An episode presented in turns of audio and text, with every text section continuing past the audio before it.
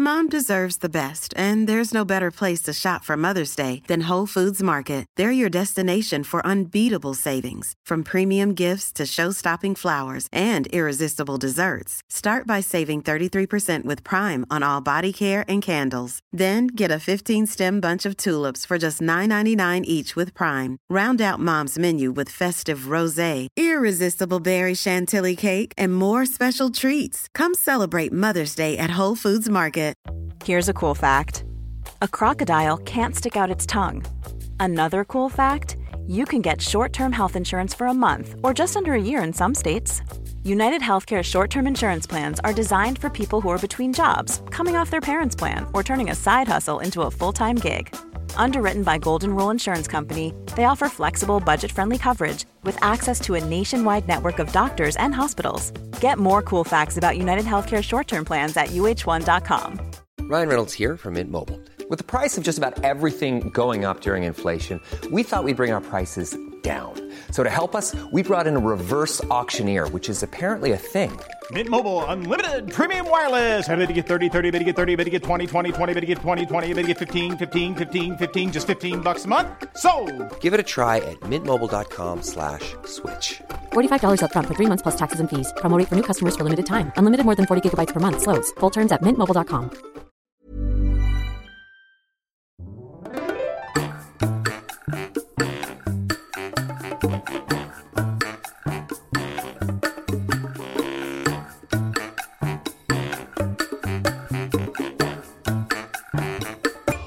tal? Esto es How to Spanish Podcast. Yo soy David. Y yo soy Ana. En nuestra comunidad de Patreon tenemos algunos niveles en donde algunos de nuestros seguidores nos pueden decir o pueden votar por el tema que vamos a hablar en algún episodio.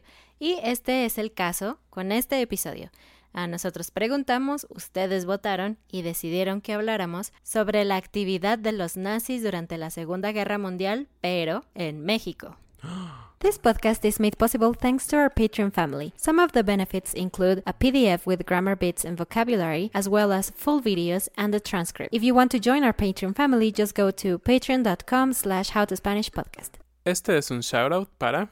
Catherine, gracias. Sin duda, el tema de la Segunda Guerra Mundial es algo muy interesante, ¿no? Es una parte de la historia que, por un lado, debemos recordar para no caer ahí, pero que tiene demasiadas aristas y es muy interesante revisarlo durante el tiempo.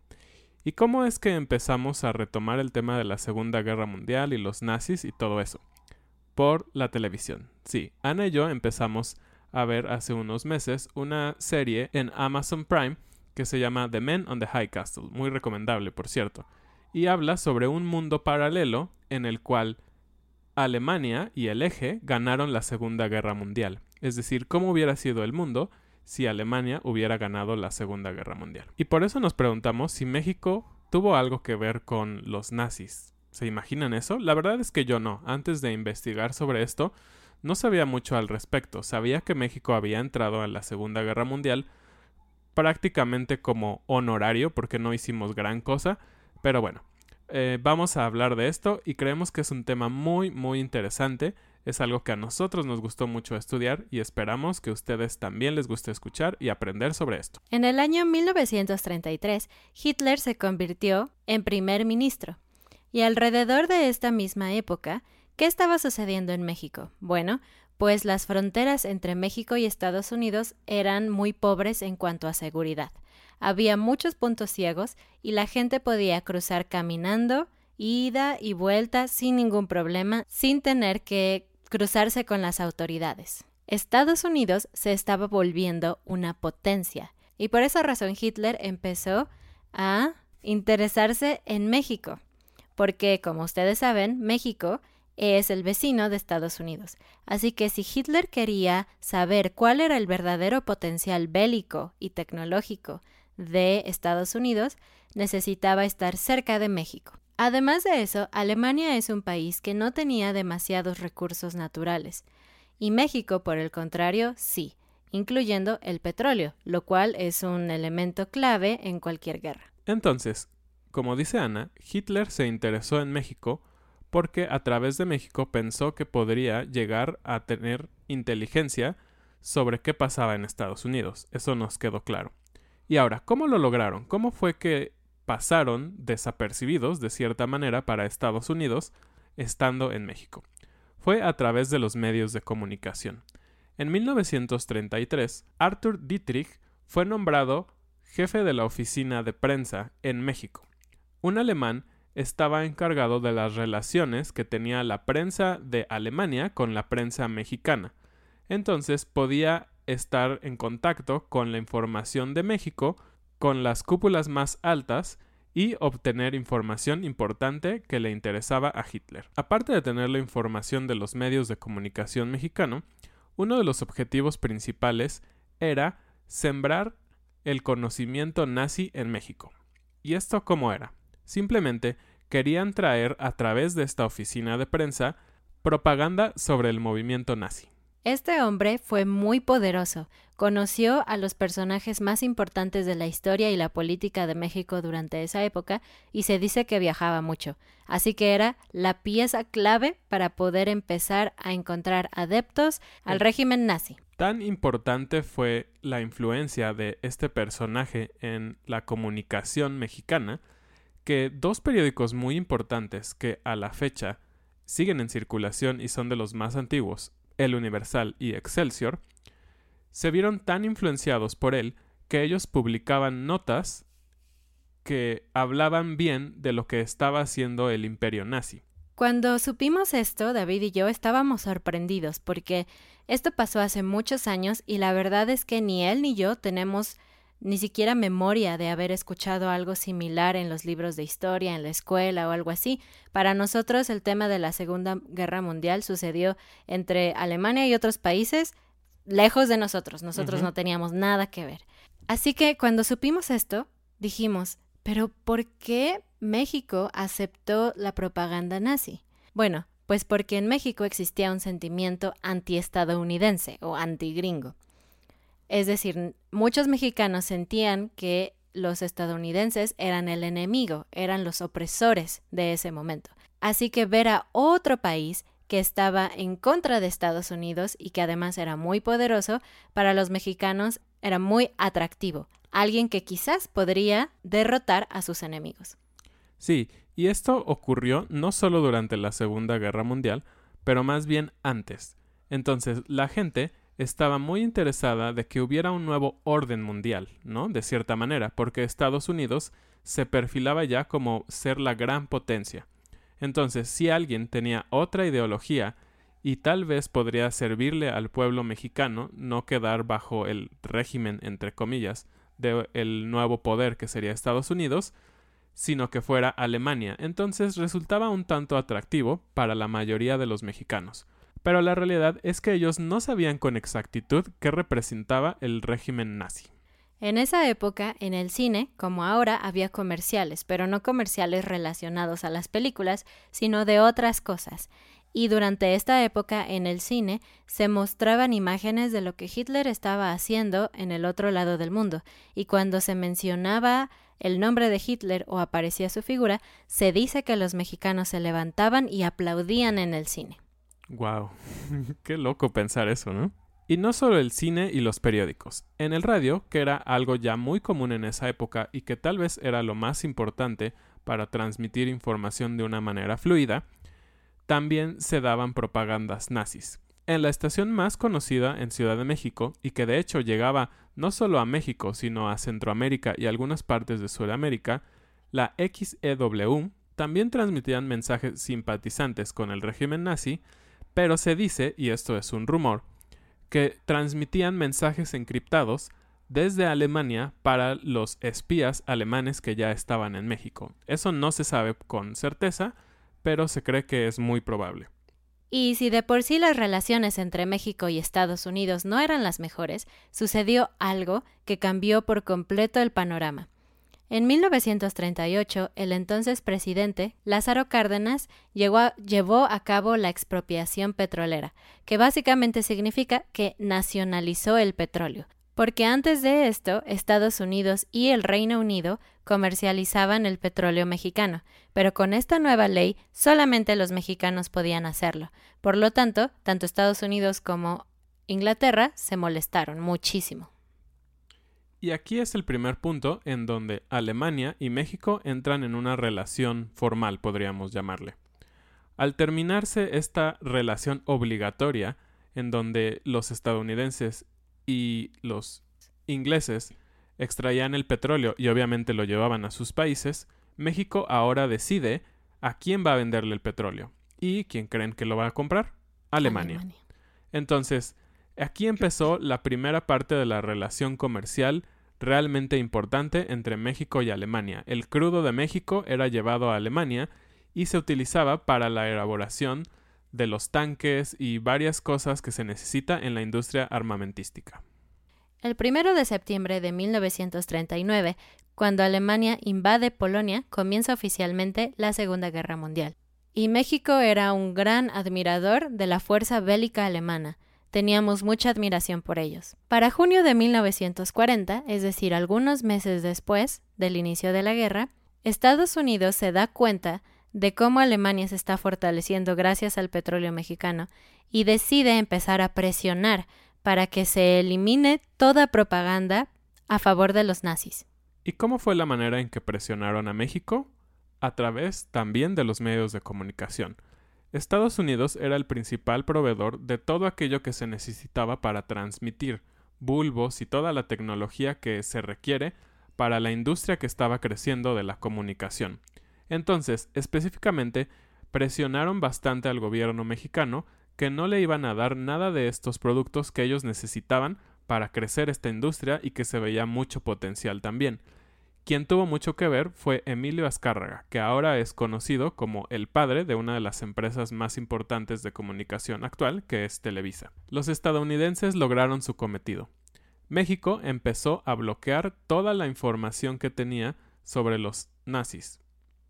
Y con eso también trataron de sacar a Arthur Dietrich. Y en cambio empezaron a difundir noticias que alababan a los aliados. Y al parecer los mexicanos simplemente olvidaron que alguna vez fueron fans de los alemanes. Esto es muy interesante, ¿no? Porque podemos ver la influencia que tienen los medios en la opinión pública. Entonces, si tú todo el tiempo estás escuchando Alemania es bueno, Alemania es bueno, Alemania es bueno, tú piensas, oh, Alemania es bueno.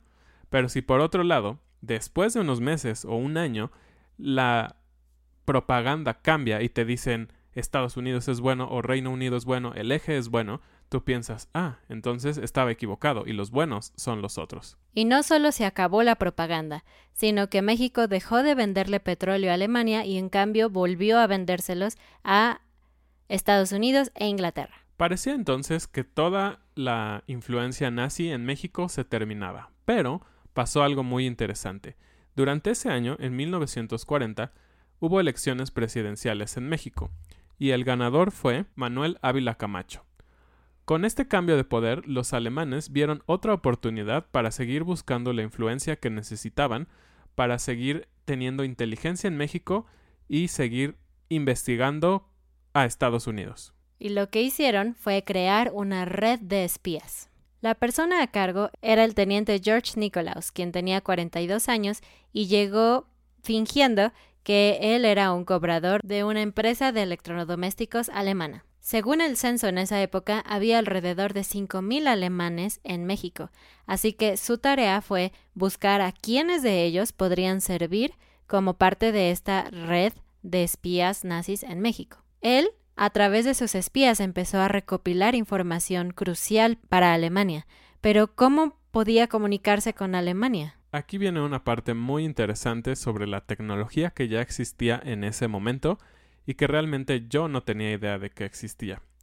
Lo hacían a través de algo que se le llamó el micropunto. ¿Y qué es esto?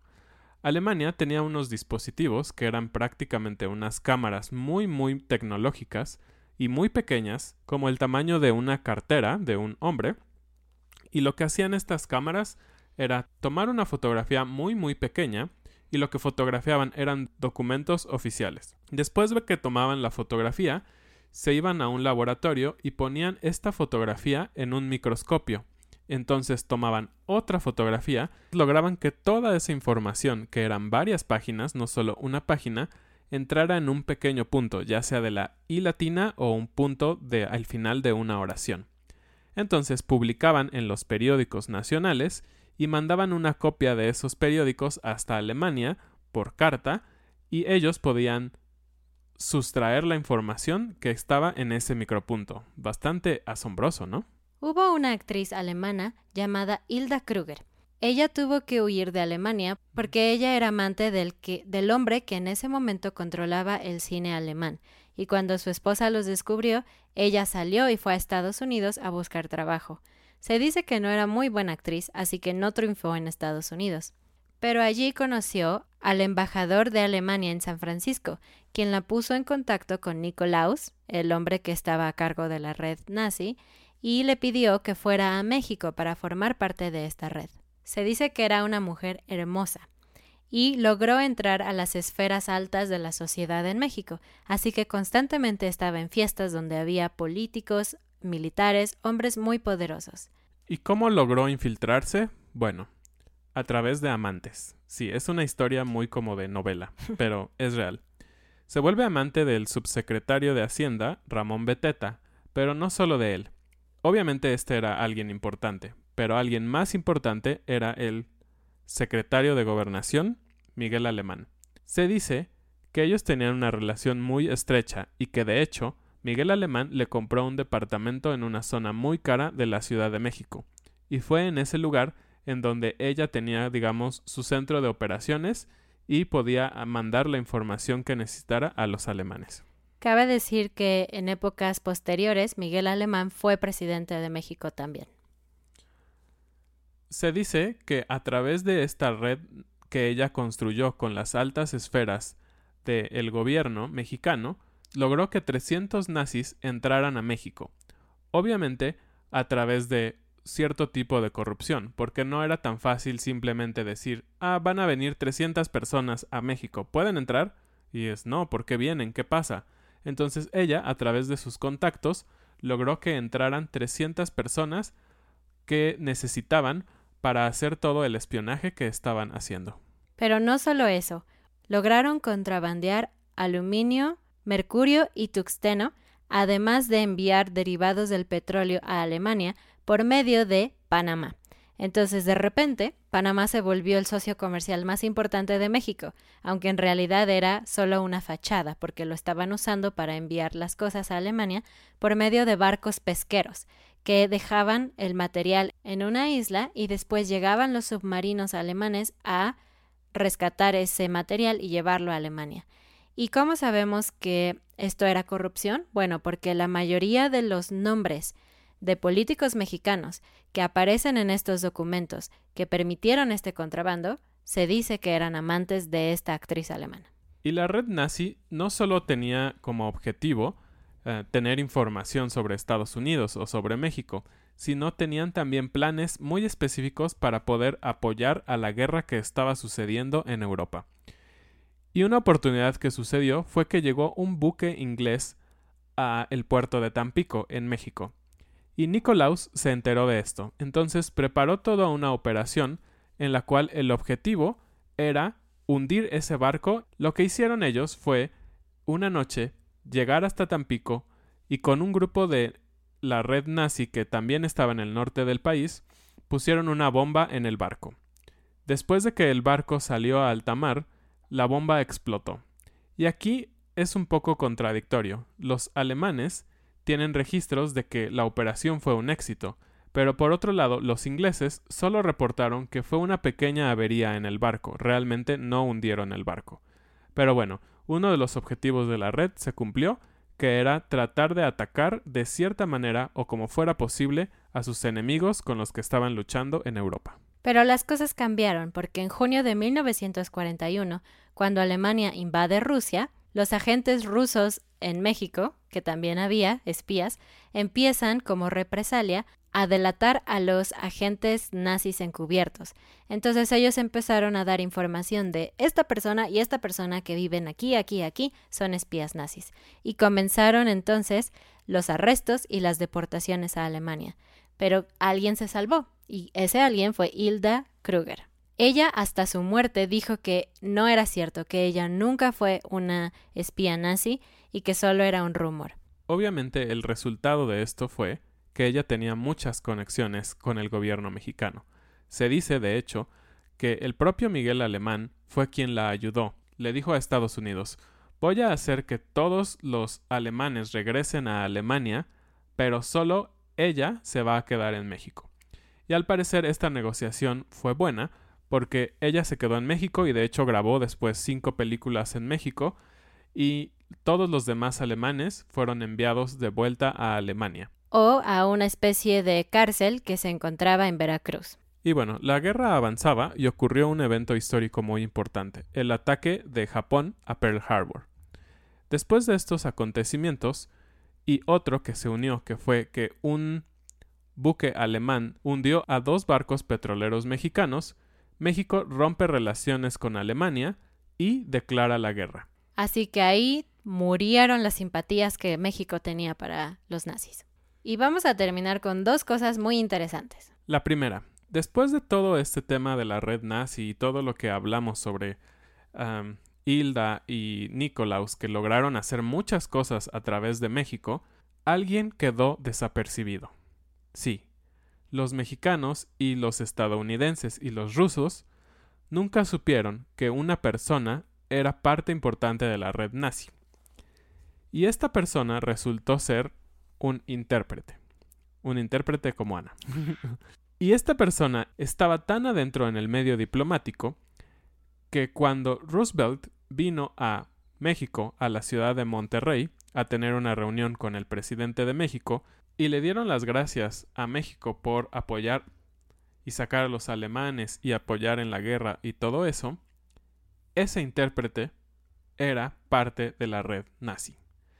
Y no lo supieron hasta muchos años después. Y solo por si quieren investigar, el nombre de ese intérprete fue Roberto Trawitz Amesawa. Y la última cosa muy interesante es que Hitler veía mucho potencial en México, tanto que llegó a decir que si México estuviera bien administrado, especialmente por un alemán, sería el país más rico del mundo.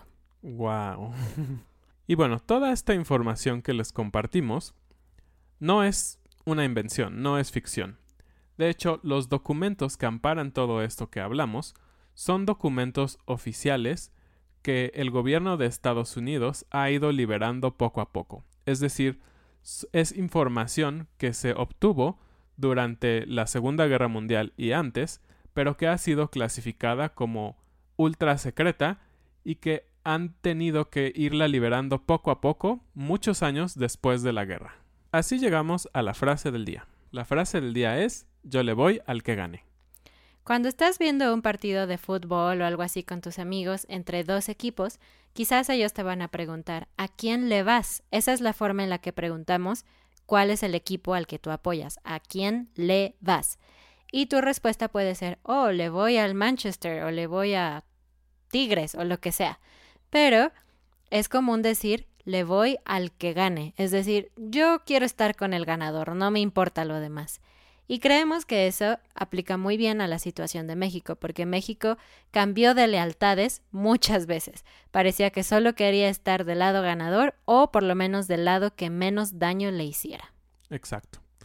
Y bueno, esperamos que este episodio haya sido bastante interesante para ustedes como para nosotros. Háganos saber en los comentarios si tenían ideas de que México estuvo involucrado con los nazis y no olviden ver Patreon para el PDF y la transcripción. Y nos vemos el próximo lunes. Adiós. Adiós.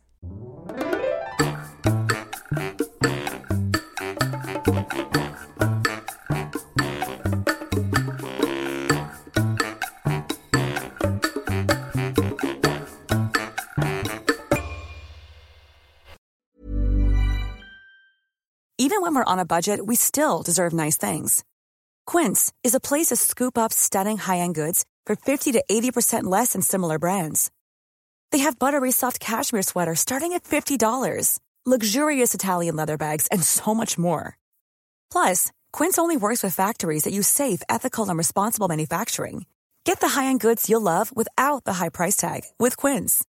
Go to quince.com/style for free shipping and 365-day returns. Even when we're on a budget, we still deserve nice things. Quince is a place to scoop up stunning high-end goods for 50 to 80% less than similar brands. They have buttery soft cashmere sweaters starting at $50, luxurious Italian leather bags, and so much more. Plus, Quince only works with factories that use safe, ethical, and responsible manufacturing. Get the high-end goods you'll love without the high price tag with Quince. Go to quince.com/style for free shipping and 365-day returns. Mom deserves the best, and there's no better place to shop for Mother's Day than Whole Foods Market. They're your destination for unbeatable savings, from premium gifts to show-stopping flowers and irresistible desserts. Start by saving 33% with Prime on all body care and candles. Then get a 15-stem bunch of tulips for just $9.99 each with Prime. Round out Mom's menu with festive rosé, irresistible berry chantilly cake, and more special treats. Come celebrate Mother's Day at Whole Foods Market.